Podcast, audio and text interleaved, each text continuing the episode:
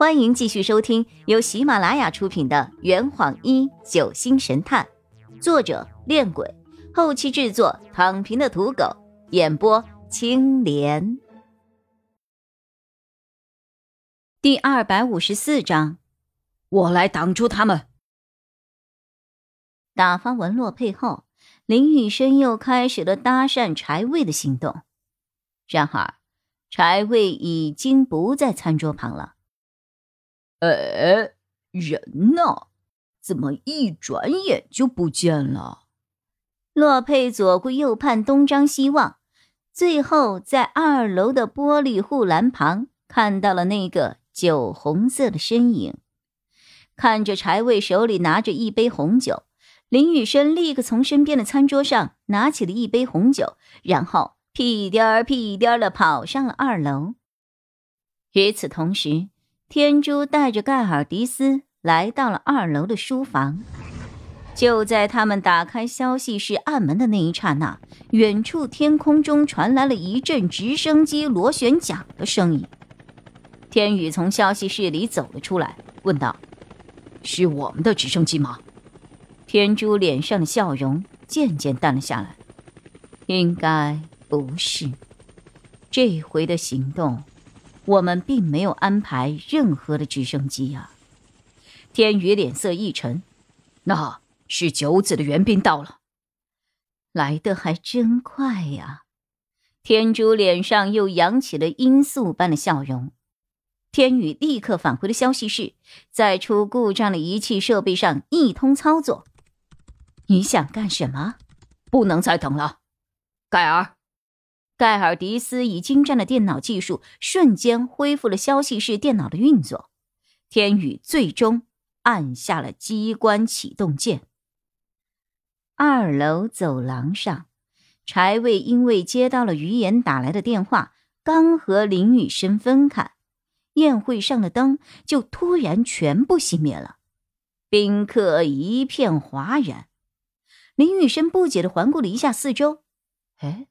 停电了。话音刚落，宴会场上突然传来了一阵惨叫。久经沙场的林雨生立刻嗅到了危险的味道，数十阵凉风扑面而来。林雨生凭借敏锐的直觉和对黑暗的逐渐适应，在空中连转了数圈，将几十只扑面而来的冰箭全部避开。他立刻反应过来，有人启动了别馆的防御系统。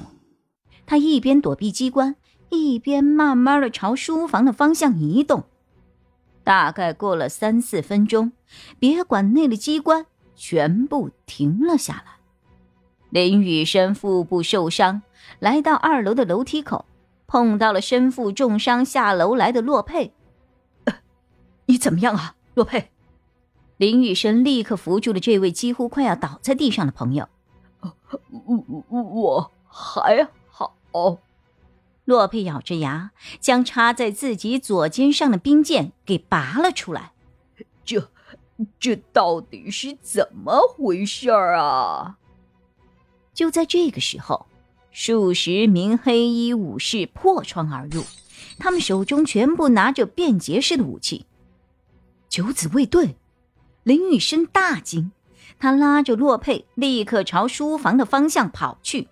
与此同时，天宇、天珠和盖尔迪斯正好从书房中跑了出来，林雨生惊慌的大喊着：“爹，是九子卫队！”没想到他们来了这么多人。天宇紧锁着眉头，从身后拿出了伞刀：“我来挡住他们，你们快走！”林雨生刚想说什么，就被洛佩强行给拉走了。一阵强风拂过。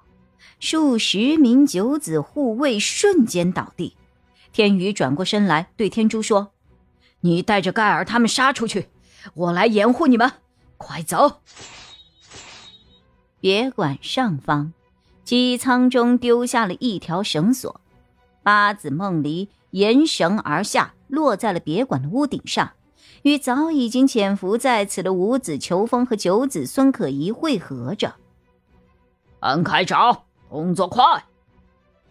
别管三楼，柴卫将同行而来的余言藏进了房间的暗格之中后，拿起武器，独自一人跑到了走廊上，引开了正在三楼四处搜捕的裘风。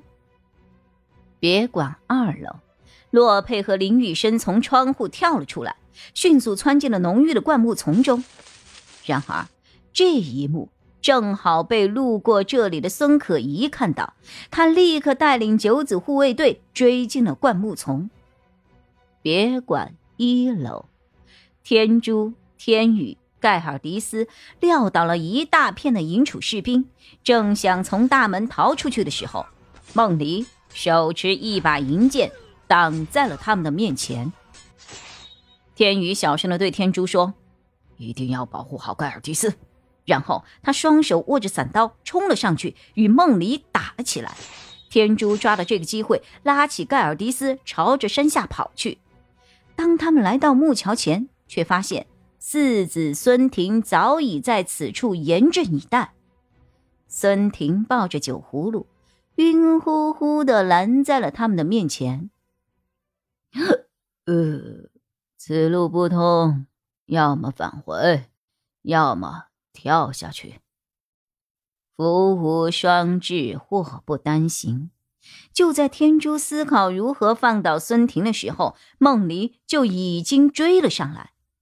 天珠的脸上依旧保持着原来的笑容，他将盖尔迪斯护在身后。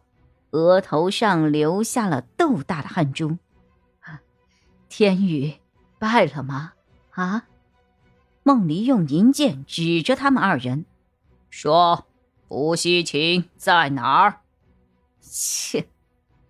天珠慢慢的将伞刀抽了出来。这一夜，月亮渐渐消失在了黑色的夜空中。